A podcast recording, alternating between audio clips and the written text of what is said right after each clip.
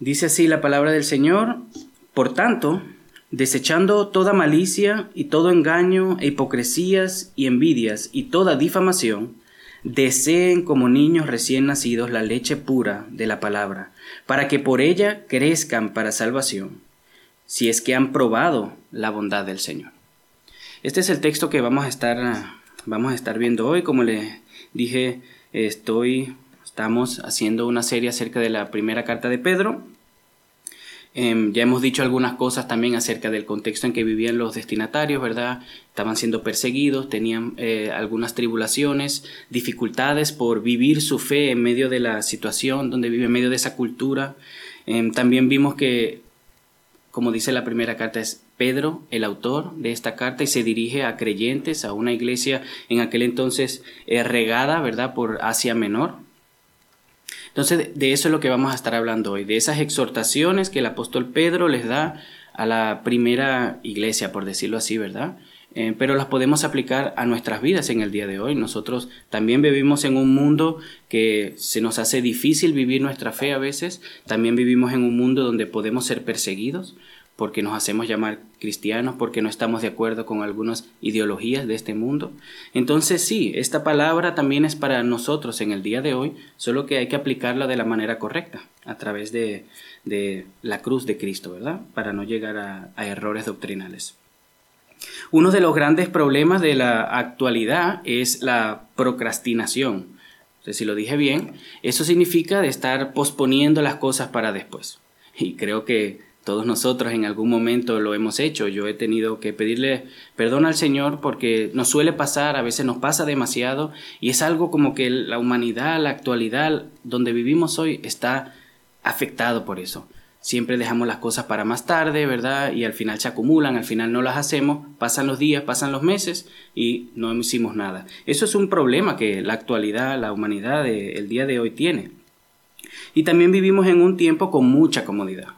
Eh, ¿Quiénes de ustedes no tiene una almohada, no tiene una cama donde vivir, tiene calefacción, verdad? No estoy diciendo que eso es malo. Gracias a Dios tenemos una calefacción en los días de invierno, pero estamos eh, muy cómodos. A veces incluso eh, no nos queremos sentar en un, en de estos viejos porque no hay calefacción y esperamos que venga el siguiente para, porque ahí sí hay calefacción, ¿verdad? Y es entendible, pero aún así tenemos un problema de comodidad y eso lo tenemos todos, quizás algunos en alguna medida, algunos en otra medida, algunos de nosotros quizás sí se abstienen de muchas cosas, pero vivimos bien cómodos, vivimos bien cómodos.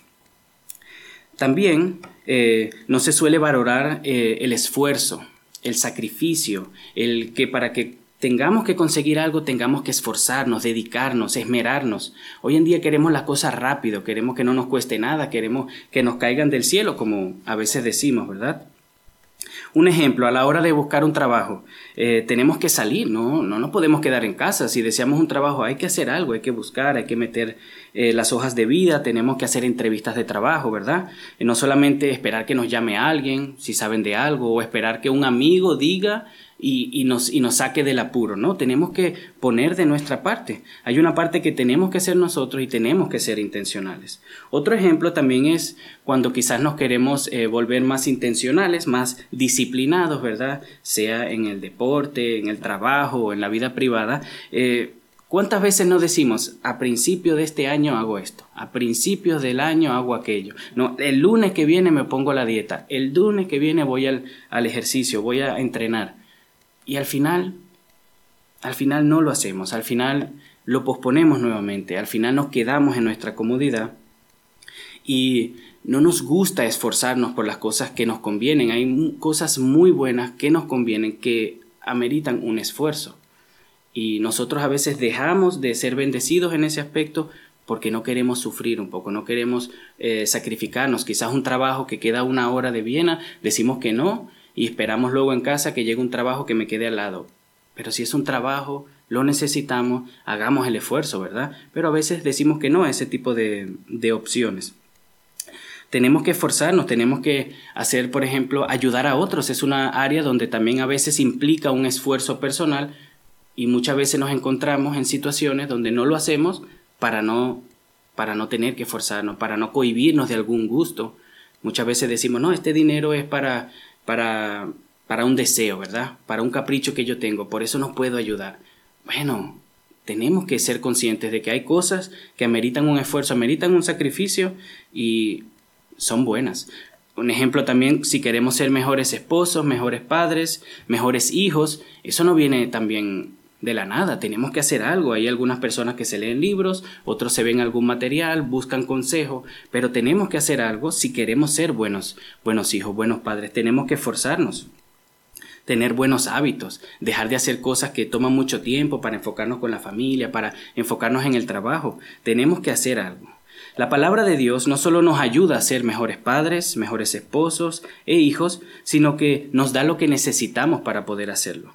Nos da lo que necesitamos para poder ser buenos cristianos, para crecer espiritualmente y para hacer lo que Dios quiere que seamos. El Señor tiene un propósito con nosotros y de manera general se puede decir que es vivir para su gloria, pero cada uno de nosotros tiene un propósito específico y en la palabra de Dios encontramos cuál es ese propósito y cómo debemos de encaminarnos para cumplir el propósito de Dios, que es lo mejor que podemos hacer en este mundo.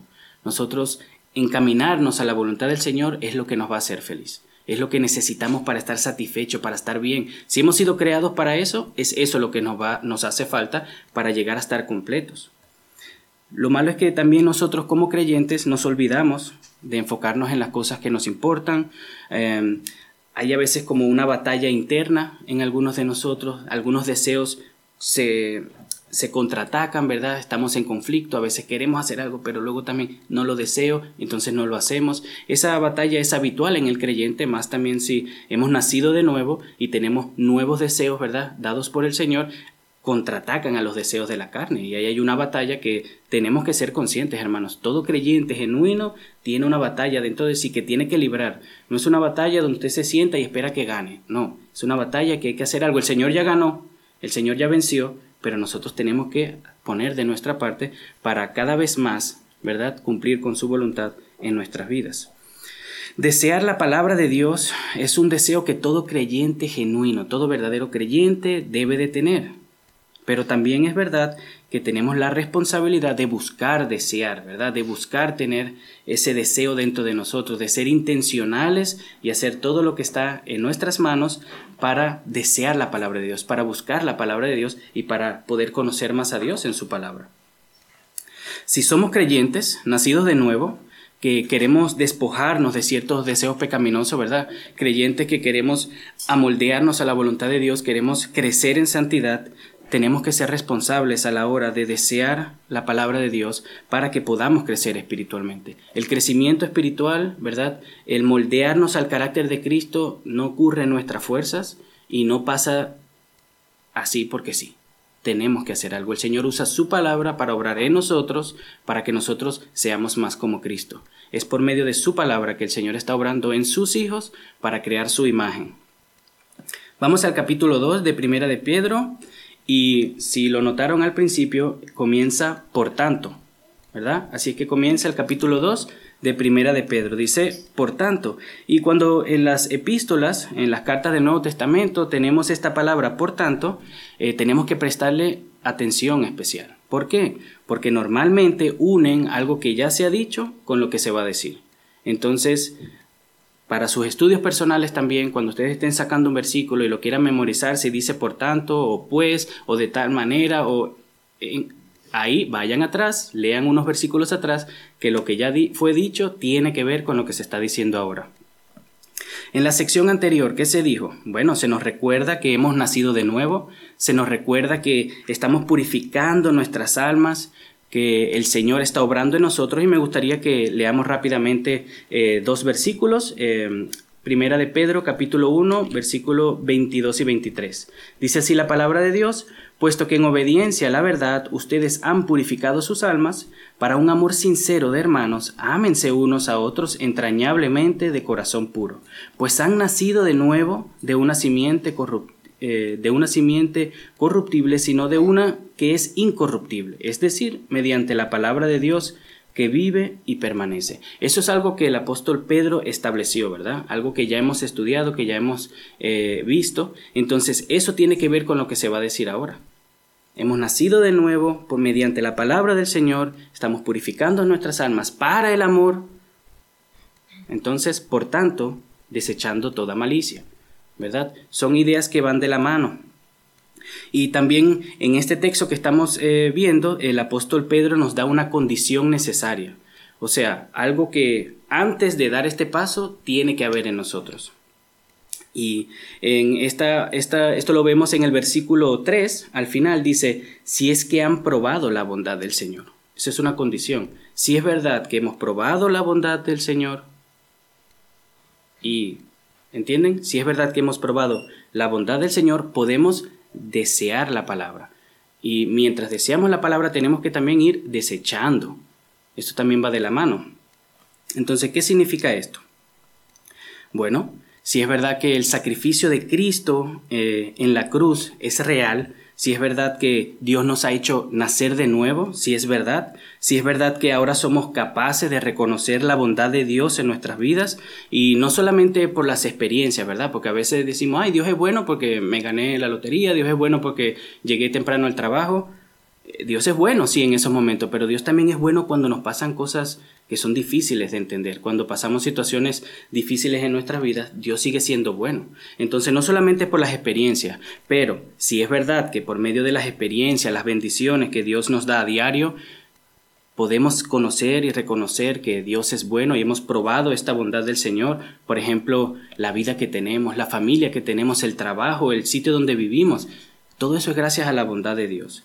Si esto es verdad, hermanos, si es verdad que nosotros reconocemos esto y lo entendemos, somos capaces de ver la gloria de Dios, somos capaces de ver su majestad, su bondad en todas estas situaciones, podremos valorar y apreciar más lo que Dios está haciendo en nuestras vidas.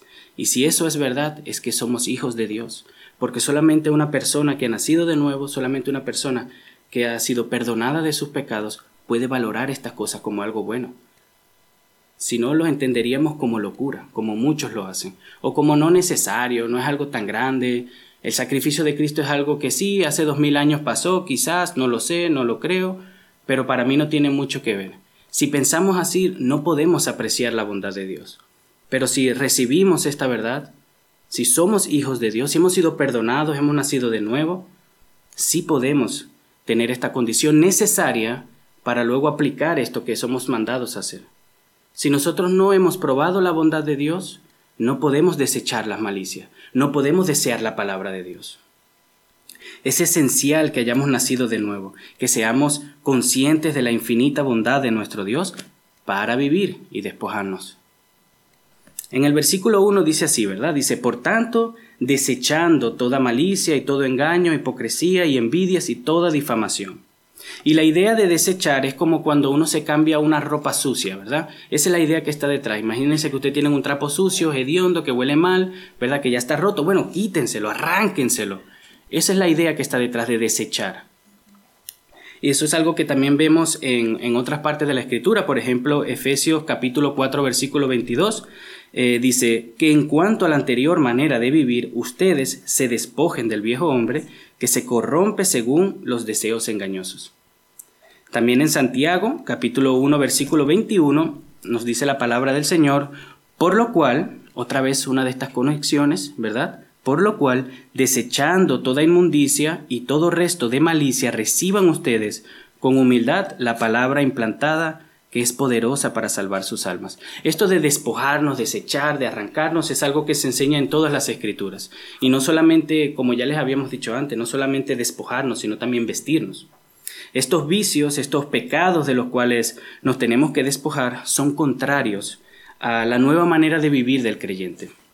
O sea, contradicen el amor mutuo que vimos que nosotros purificamos nuestras almas. ¿Se acuerdan del versículo 22? Dice, puesto que en obediencia a la verdad ustedes han purificado sus almas para un amor sincero, ahí está. Estos, estas cosas que tenemos que desechar, estas actitudes, se contraponen al amor mutuo. Yo no puedo amar a alguien si le tengo envidia, si, si le hago alguna maldad, si, si estoy calumniándolo, lo estoy difamando. Eso no es amor. Entonces, estas cosas van en contra del amor mutuo que hemos sido llamados a tener en, los creyentes y también, ¿verdad?, por extensión a, todos a todos los demás. El hecho, eh, déjeme, déjeme aclarar algo antes de seguir. Em, nosotros tenemos que despojarnos, ¿verdad? Es una acción nuestra, soy yo el que me despojo, son ustedes los que se despojan, también son ustedes los que se tienen que vestir, yo me visto, yo tengo que ser intencional y ser bondadoso, amar a los demás, sacrificarme, ustedes también, es su responsabilidad, esto no ocurre así porque sí, pero esto no tiene nada que ver con nuestra salvación. Nosotros no nos salvamos por obras, nosotros no nos limpiamos poco a poco y vamos como que poco a poco acomodándonos a la imagen de Cristo y salvándonos, justificándonos nosotros solos. No, nosotros si creemos por fe que Jesús, ¿verdad?, murió en la cruz, si creemos por fe que el Señor entregó su vida y resucitó al tercer día, si eso es nuestra creencia, nuestra convicción, nosotros hemos sido perdonados, hemos sido justificados y ahí no hay nada más que hacer. Por pura gracia el Señor entregado a su Hijo por mis pecados en la cruz. Yo no tengo nada más que hacer, yo solo tengo que recibir ese regalo, ustedes tienen que recibir ese regalo. De lo que estamos hablando hoy es sobre la santificación. Es el progreso, ¿verdad?, que el creyente, que el cristiano tiene que poco a poco, paso a paso, ir dando para amoldearnos a una semejanza exterior de Cristo. Pero nosotros hemos sido justificados. No hay condenación para los creyentes. Ya nosotros no somos culpables de nuestros pecados si hemos recibido a Cristo como Señor. Estamos hablando nuevamente, hermanos, de nuestra santificación. Y esto es algo que cada creyente, hermanos, esto es una realidad en cada creyente. Todos los creyentes genuinos que aman a Dios, que han puesto su fe en Jesús, desean despojarse de su viejo hombre.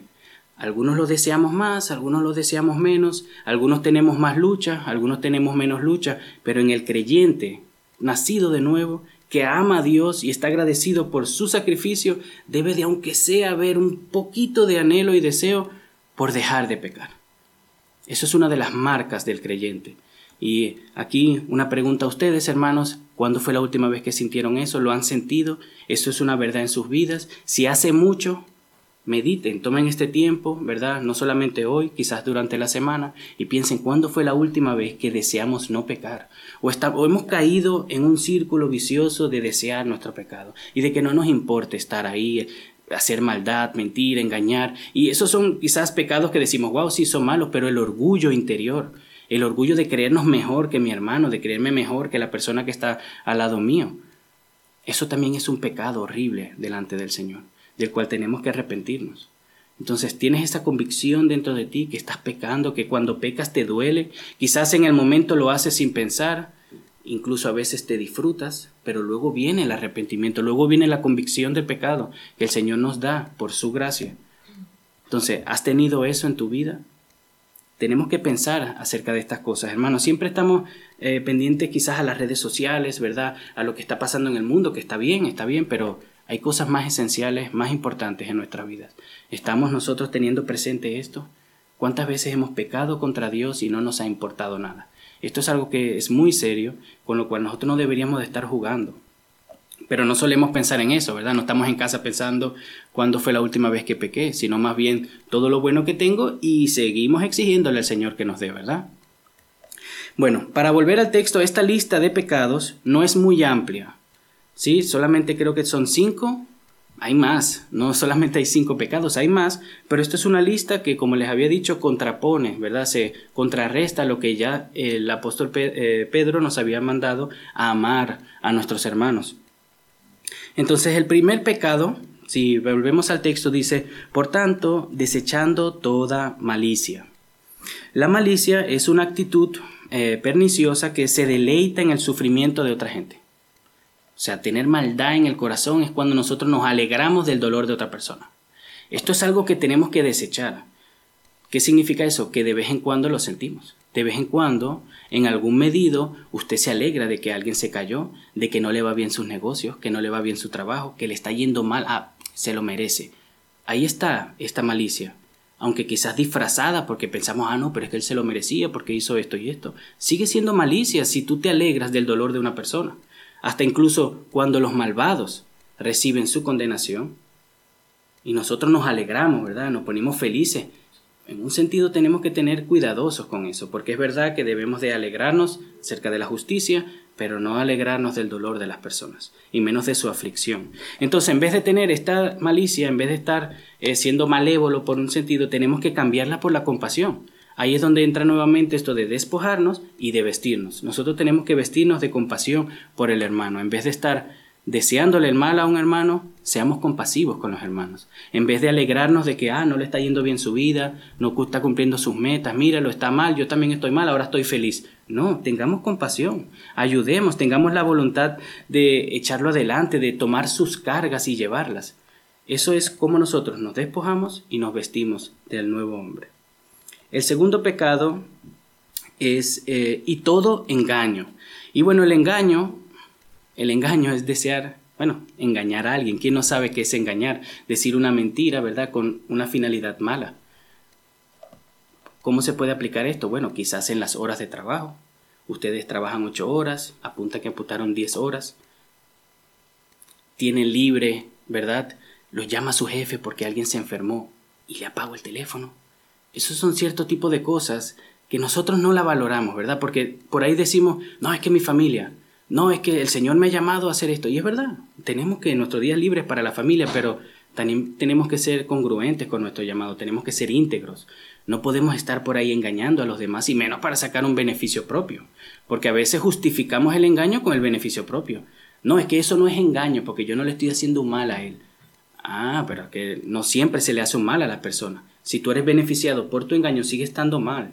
Y nosotros tenemos que despojarnos de eso. Tenemos la responsabilidad de ser íntegros en todo lo que hagamos, en el trabajo, en casa. También lo mismo, por ejemplo, cuando estamos aquí, a veces intentamos, ¿verdad?, de dar testimonio, dar un buen ejemplo, de, de contenernos. Pero no nos engañemos, hermanos. Somos pecadores, ¿verdad? Nadie aquí es perfecto. Aceptémonos como somos y ayudémonos a cambiar. Ayudémonos a seguir a Cristo.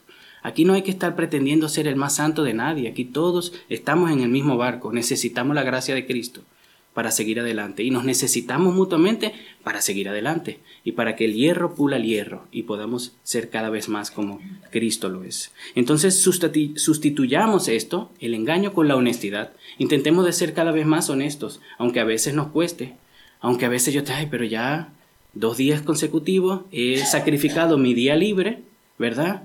Me está llamando mi jefe, sé que es para, bueno, dale, lo voy a agarrar. Y, ese, y hay una oración rápida, Señor, ayúdame y diga, y atendamos, seamos honestos, no busquemos engañar a los demás, porque estamos haciendo lo que hace el diablo. El diablo, creo que en dos ocasiones en las escrituras se le llama el engañador. Entonces, cuando nosotros cometemos este tipo de cosas, nos estamos pareciendo es al diablo y no al Señor. Y es algo serio, hermano, es algo que nos tenemos que arrancar de nosotros. Es algo una, es una actitud, es un comportamiento del viejo hombre que tenemos que desechar. Y vestirnos de honestidad, de franqueza, diciéndole a la gente la verdad con amor. Sé que es difícil a veces, yo lo sé, pero tenemos que intentarlo. El otro punto es la hipocresía. Ocultar sentimientos, ocultar verdades, fingir que nos preocupamos por las personas, y yo creo que eso, especialmente para nosotros que somos llamados a amar, ¿verdad? Somos llamados a amar incluso a nuestros enemigos. No es fácil amar a sus enemigos. Aquí nadie está pidiendo que hagamos milagros. No, que si a mí me roban yo voy a estar bien y le voy a dar un beso. No. O sea, no seamos hipócritas. Nos va a doler, nos va a molestar, ¿verdad? Y ahí tenemos que llamarnos a un arrepentimiento y pensar, no, tengo que ser como Cristo, mostrar la mejilla, pero la verdad es que vamos a sentir ahí rencor en su momento, vamos a sentir odio. Tenemos que pedirle perdón al Señor por eso. Entonces, tenemos que tener cuidado con no ser hipócritas. Hipócritas eran los fariseos, que decían que eran sepulcros blanqueados, ¿verdad? Y por dentro estaban llenos de, suciedad, de, de impiedad. No andemos como sepulcros blanqueados. Intentemos de estar puros aquí adentro y eso luego se refleja. Aquí no tenemos que ser iguales a Cristo en todo. Es nuestra meta, tenemos que esforzarnos, pero no somos Cristo. Entonces, hermanos, seamos sinceros con nosotros mismos, porque a veces somos hipócritas incluso con nosotros. Tenemos que ser sinceros con nosotros mismos. Si estamos mal en algo, si necesitamos ayuda, hablemoslo, oremos, pidamos oración. Hermano, ¿cómo estás? No, yo estoy bien, en victoria. No estás en victoria, estás mal, necesitas ayuda, yo te quiero ayudar, dime la verdad. No me tienes que decir toda la verdad, pero dime cómo estás, dime para qué puedo orar por ti, dime para qué te puedo ayudar. No hay que pretender estar en victoria. Estamos en Cristo, estamos en victoria, pero sufrimos en este mundo. Y aquí estamos para ayudarnos. Otro punto es la envidia. La envidia, hermanos. Vivimos en una cultura que lo codicia todo, súper materialista, que nos venden todo por todos lados. y constantemente deseamos lo que tiene el otro. Quizás ustedes no, quizás ustedes ya también y, y tienen mucho tiempo sin sentir envidia porque lo tienen todo, ¿verdad? Es fácil cuando nosotros lo tenemos todo no envidiarle nada a nadie, pero seguro que hay algo que tiene otra persona que nosotros nos gustaría tener y no está mal desearla. Lo malo está es tener unos celos de que a él le vaya bien, pensar mal por qué a él y no a mí, incluso hacer cosas para que le impidan a esa persona de disfrutar lo que el Señor le ha regalado y que el Señor no ha decidido regalarme a mí ahora. El Señor es soberano, Dios es grande, Dios tiene el control, es Él el que decide qué hacemos, qué no hacemos, qué tenemos, qué no tenemos.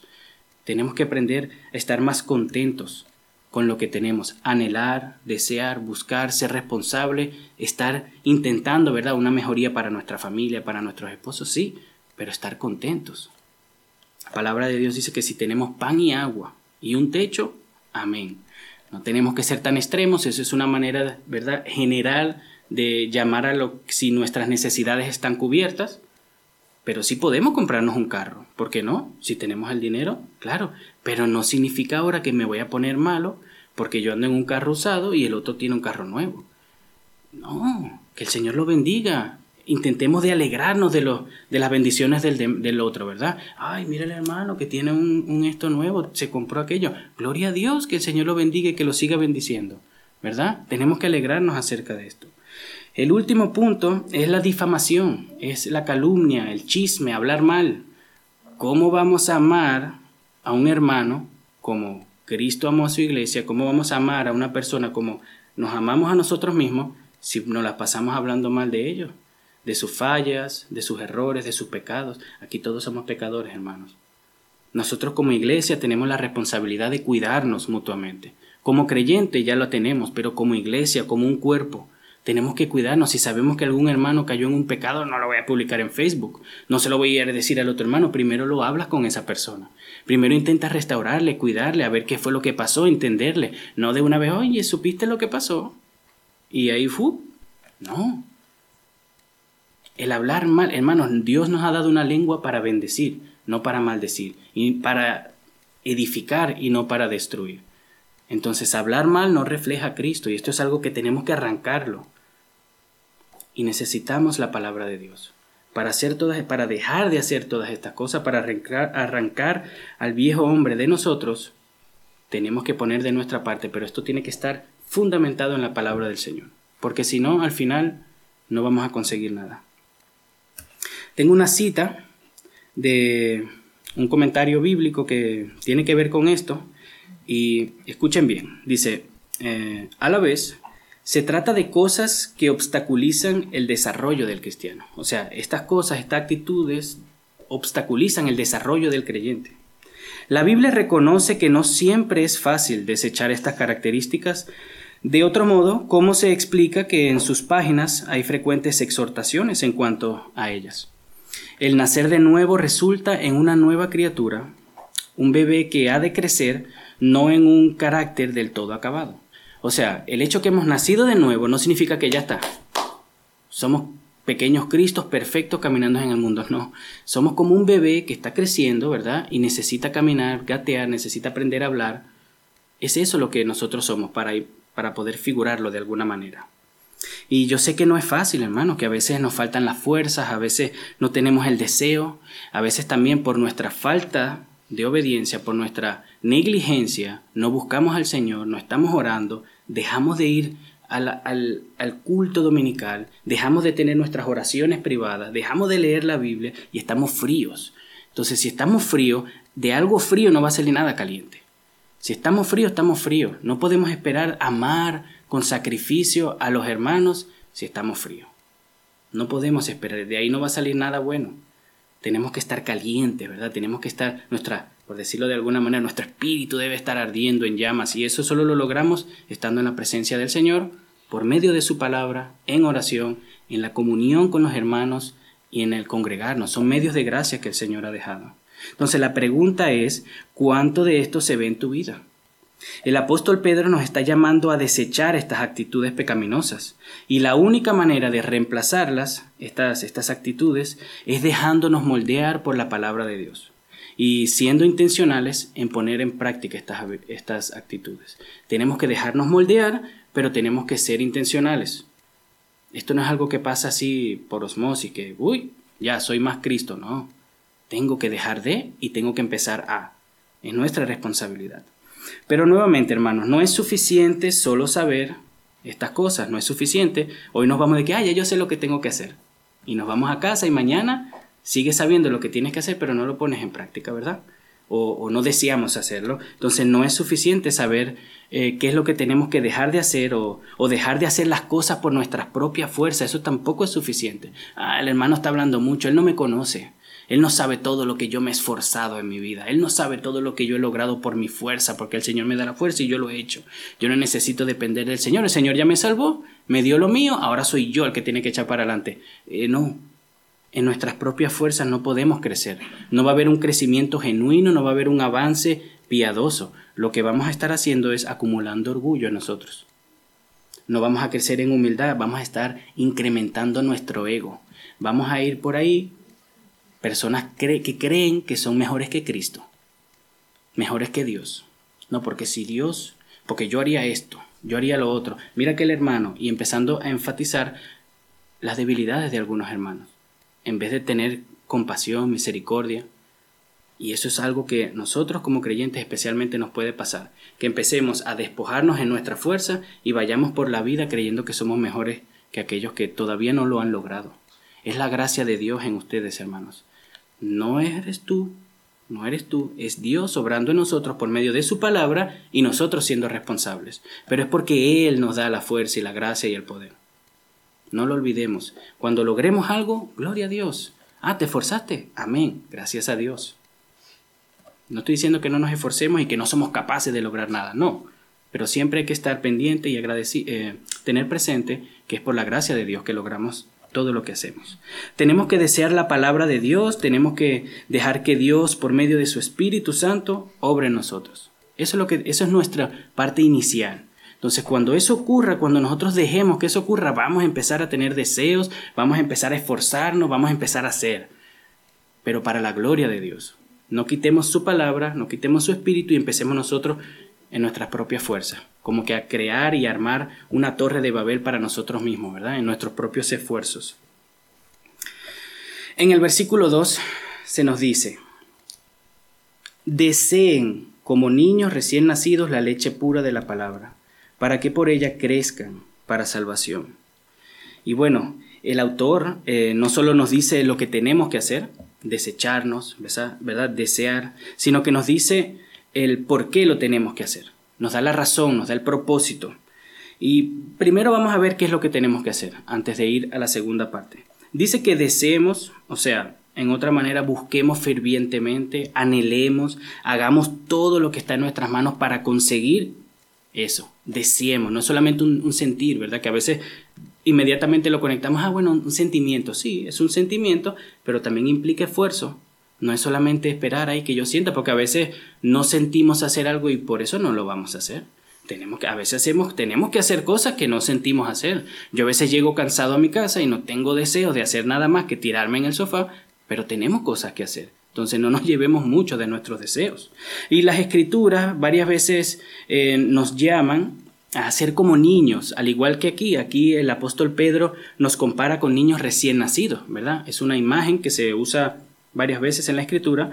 Por ejemplo, en Mateo 18, el versículo 3 nos dice así, em, en verdad les digo que si no se convierten y se hacen como niños, no entrarán en el reino de los cielos. ¿Qué significa esto? ¿Que tenemos que ponernos pañales? No. Hay algunas actitudes y cualidades que tienen los niños que nosotros como adultos ya no tenemos. Por ejemplo, la confianza ciega en nuestro padre. Aquí nosotros es difícil que confiemos de manera ciega a alguien, ¿verdad? Y está bien, no podemos confiar en todo el mundo, pero no con Dios. Para con Dios no, para con Dios tenemos que ser niños. Entonces, de esta misma manera, el apóstol Pedro iguala un bebé recién nacido y su anhelo por la leche a cómo nosotros debemos de tener un anhelo por las escrituras. Los bebés anhelan con locura la leche materna y hacen todo lo que pueden hacer para conseguirla. Y ustedes me dirán, bueno, en verdad no. Bueno, sí, mi hija, por ejemplo, solo sabe gritar, pues grita. Grita con voces, grita duro, grita más fuerte y grita y grita porque desea con ansias la leche. Es lo único que puede hacer ahora. Si pudiera hablar, hablaría. Si pudiera caminar, caminaría. Pero como está recién nacida, lo único que puede hacer es gritar, entonces se esmera, se esfuerza para conseguir su leche. Y está bien que lo haga así. Nosotros tenemos que tomar ese ejemplo. Por eso es que el apóstol eh, Pedro nos da esta imagen para que no lo podamos pensar. No es un deseo. Ella no solamente desea que alguien le dé algo de comer, claro que lo desea, pero también hace algo. Nosotros tenemos que desear la palabra de Dios, pero tenemos que hacer algo. Em, una vez eh, las pruebas que estamos pasando eh, quizás nos quitan las ganas, ¿verdad? Porque a veces no es fácil, pero a veces también hay pruebas que pasamos que nos quitan las ganas. Ahí aún también tenemos la responsabilidad de desear. Somos nosotros los que tenemos que ser responsables intencionales en crear deseo en nosotros. ¿Cómo así, hermano? Bueno, pasando tiempo con el Señor, abriendo su palabra y pasando tiempo en oración para que el Señor incremente esos deseos. Es el Señor que pone el deseo, el querer y el hacer en nosotros. De la misma manera, eh, nosotros necesitamos la palabra de Dios, así como los bebés necesitan eh, la leche materna para vivir, para crecer, ¿verdad? Para, para que puedan em, ir cada vez más asemejándose a un adulto, ¿verdad? Caminar, tener inteligencia cada vez más. De la misma manera nosotros tenemos que desear la palabra de Dios para poder en el sentido espiritual crecer espiritualmente, poder tener más conocimiento de Dios, más conocimiento de su palabra, poder entender a veces las cosas que nos ocurren y no calumniar y no pecar en contra de Dios y quejarnos, sino estar agradecidos. Poder ver una aflicción y decirle, Señor, yo no sé, pero confío en que todo lo que tú haces es para mi bien y para que yo bendiga a otros. Así que ayúdame a hacerlo, ayúdame a bendecir a los demás en medio de esta aflicción. Y después quizás lo entendemos, pero hay que nuevamente confiar en el Señor, hay que confiar en su palabra y en lo que el Señor revela por medio de su palabra. La palabra de Dios fue que creó el universo. La palabra de Dios es la que sustenta el universo con su poder. Es la palabra de Dios que se nos reveló a nosotros eh, en este mundo, en esta realidad, para darse a conocer. Es, la, es las escrituras, la palabra de Dios, que nos ayudan a conocerle a Él, conocer sus atributos, conocer todo lo que Él ha hecho por nosotros. Es la palabra de Dios encarnada quien se dio en la cruz por nosotros. No fue cualquier cosa que fue a morir, fue Dios hecho hombre en la cruz, como cantamos, algo impensable, algo que no vamos a entender nunca, como un Dios eterno infinito dio su vida por seres humanos. Esa es la palabra de Dios que nosotros tenemos que desear. Claro que el texto está desenfatizando la palabra, las escrituras, ¿verdad? Pero si ustedes piensan, la palabra de Dios no es solamente un libro, es un libro, hermanos, pero estudien, investiguen, Miren a ver por qué es que esta palabra es tan especial y verán que el Señor ha hecho maravillas con su palabra y todo lo que ha tenido que hacer para que hoy en día podamos tenerlas en diversos idiomas. La palabra de Dios es la palabra de Dios, no es mi palabra, no es la palabra de una persona eh, falible que a veces se equivoca, que a veces es egoísta, no, es la palabra de Dios. La que Dios quiere bendecirnos con todo lo que Él hace, entonces podemos confiar en su palabra. Si a veces no entendemos algo, seamos intencionales, intentemos estudiar, buscar, quizás alguien nos pueda explicar o nosotros, ¿verdad? Eh, seamos em, un poquito más abiertos a coger un libro de hermenéutica, un libro de cómo interpretar las escrituras y busquemos saber. Pero no nos quedemos ahí con esas dudas o con que a veces, no, yo es que yo no confío en la palabra porque hay cosas que no entiendo. No, no, porque estamos quitando aquello que Dios ha determinado que nos va a bendecir, lo estamos quitando de nuestras vidas. Nosotros necesitamos la palabra de Dios para vivir y para crecer, así como necesitamos el alimento. Es la palabra de Dios que nos ha hecho nacer de nuevo. Es la palabra de Dios que ilumina nuestras mentes. Es el Señor obrando dentro de nosotros por medio de su palabra. Entonces deseemos, hermanos, deseemos cada vez más la palabra del Señor para que podamos despojarnos de todo aquello que nos está atrapando y nos está alejando del Señor. Seamos intencionales. Tomémonos tiempo para leer la palabra del Señor, la mañana, por la tarde. Ustedes ya sean responsables y busquen un tiempo donde hacerlo. Pero lo necesitamos. Si ustedes dicen que necesitan comer, bueno, también su alma necesita que sea nutrida, que sea edificada. Tengamos cuidado, hermanos, con encontrarnos tan lejos de Dios de no desear esto, porque ahí sí que es más difícil. Hay etapas en la vida del cristiano que nosotros deseamos y no deseamos. Hay lucha, hay batalla, como dicen por ahí. Así estamos mayormente. También hay momentos de gracia donde casi no hay batalla, ¿verdad? Estamos gozosos y buscamos a Dios por la mañana, por la tarde, oramos, todo. Pero también hay momentos donde no le deseamos para nada. Y toda nuestra vida nos habla a favor de que no le busque porque no es necesario, no, que no tienes tiempo, estás ajetreado, tienes que hacer esto, tienes que trabajar. Hay momentos así también. Cuidado con esos momentos. Porque un día, hmm, imagínense que pasemos un día sin comer. Está bien, lo soportamos, ahí más o menos vamos a trabajar dos días. sin beber, sin comer, dos días, está difícil. Tres días, una semana. ¿Cuántas veces has pasado tú sin orar, sin buscar de Dios, sin leer la palabra? No, no pasa nada, sigo vivo, sigo fuerte, voy a la iglesia, está todo bien. No, no está todo bien. No está todo bien, hermanos. Necesitamos la palabra de Dios para que el Señor avive nuestro espíritu, para que sea su espíritu obrando en nosotros y podamos aplicar las escrituras por medio de su poder. No se trata solo de venir a la iglesia, se trata de que Él ponga en nosotros el deseo de venir a la iglesia, para que Él se lleve la gloria para que nosotros no vengamos aquí y nos llenemos de orgullo de que, mira, yo vengo a la iglesia y él no viene. No, no se trata de eso. Se trata de permanecer en la palabra de Dios, que el Señor obre en nosotros y que podamos hacer todo, ¿verdad? Con un deseo de Él, con un anhelo de agradarle, de agradecerle. ¿Cuán lejos estás tú hoy en día? Yo conozco mi situación y por mi pecado la veo mal y pienso que estoy bien, ¿verdad? ¿Cómo estás tú? ¿Estás consciente de tu frialdad? ¿Estás consciente de tu debilidad? ¿Estás consciente de cuán lejos humanamente estás apartado de Dios? Y dije humanamente porque si hemos recibido a nuestro Señor Jesucristo, Él no está lejos, Él está aquí con nosotros, está aquí en su palabra, está morando dentro de nosotros. Pero nosotros, nosotros, de manera humana, ¿cuán lejos estás tú de Dios? ¿Cuándo fue la última vez que oraste? ¿Cuándo fue la última vez que dijiste, hoy no voy a salir a disfrutar, hoy voy a disfrutar en la presencia de Dios y voy a cantar una alabanza? Yo tengo mis luchas. Yo sé que ustedes luchan también y tienen sus, sus duelos. Yo tengo mis duelos. Tengo hijos, esposa, trabajo. Ustedes quizás también. Entonces es entendible que a veces no queramos. Pero ¿cuándo fue la última vez que lo hiciste? ¿Cuándo fue la última vez que lo sentiste? Tenemos que ser responsables, lo necesitamos, le necesitamos a Él. Esto no se trata de que lo que digan los demás. Esto no, Cristo no es un amuleto.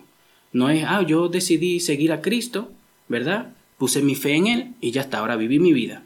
Y no, o sea, si es verdad que decidimos seguir a Cristo, si es verdad que mi vida es suya, bueno, empecemos a vivir conforme a esa verdad.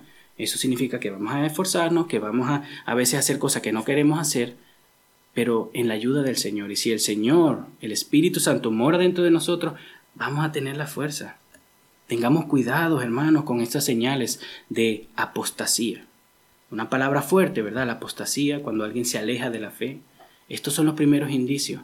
Dejar de orar, dejar de leer la Biblia, dejar de venir a la iglesia. Son cosas que el creyente a veces siente, desea, sí, pero son cosas que tenemos que despojarnos. Si usted le da cada vez más cabida al viejo hombre, ¿Dónde vamos a acabar, hermanos? Nosotros predicamos que una persona que ha recibido a Cristo de, de verdad, genuinamente, y el Señor ha muerto en la cruz por sus pecados, salvo, hermanos. Está salvo. A nadie le quita la salvación.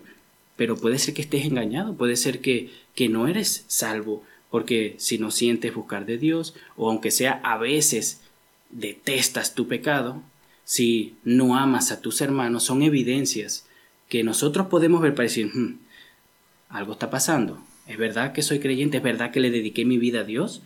O sea, mi vida es igual que antes, mi vida es igual que los hermanos en Cristo. Estoy haciendo las cosas como debo porque no estoy intentando de meter a un cristiano en una gaveta, pero la gaveta, la manera de cómo deberíamos de ser es Cristo. ¿Cuánto te estás pareciendo tú a Cristo? Y para eso necesitamos permanecer en la palabra de Dios. La apostasía es algo horrible, hermanos. Una vez que gustemos de los poderes de Dios, como dicen las escrituras, una vez que gustemos y veamos la gracia, ¿verdad? Y nos apartamos, es peor que no haberle conocido. Después de nosotros estar consciente que Dios entregó su vida por nosotros y rechazarlo voluntariamente, es peor, hermanos. Ahí mejor que no lo hubiesen predicado en un sentido, ¿verdad? porque estamos voluntariamente, de manera consciente, diciéndole a Dios el máximo bien que no importa, que no vale nada, que no lo deseo, que no, no quiero estar agradecido. Y eso es, una, eso es una gran condenación con la cual nosotros tenemos que vivir y tenemos que tener cuidado. Solo el Señor sabe quién es salvo. Es Él el que elige, es Él el que salva, es Él el que redime, que atrae. ¿verdad? Nosotros tenemos luego experiencias personales que nos ayudan a tener confianza en el Señor. Cada quien tiene la suya, yo tengo las mías. Todos tenemos ciertos momentos, a veces leemos un pasaje bíblico, ¿verdad? Y nos confortamos en el Señor. Pero ¿cuánto te estás alejando del Señor en estos días? Y es difícil porque hay muchas cosas que hacer. Hay muchas cosas que hacer. Pero las cosas primordiales van primero. Y la palabra de Dios debe de ser una de nuestras prioridades. No para decir, ok, ya hoy leí tres capítulos y ya está. No, es para conocer más a Dios, es para poder entender cuán grandes son sus maravillas, es para poder decir, no, yo conozco a aquel que entregó su vida por mí. Imagínense que alguien cruzando la calle se lo quita y le salva la vida. ¿No les gustaría aunque sea saber quién fue esa persona que entregó su vida? O sea, dejó familia, ¿qué estaba haciendo? ¿Por qué lo hizo? ¿No? Sí, ¿verdad? Bueno, lo mismo con Dios. Si Jesucristo dio su vida por ti, busca conocerle, para que podamos también no solamente decir que creemos en Él, sino para creer verdaderamente en el Señor. Nosotros necesitamos depender cada vez más de la palabra de Dios.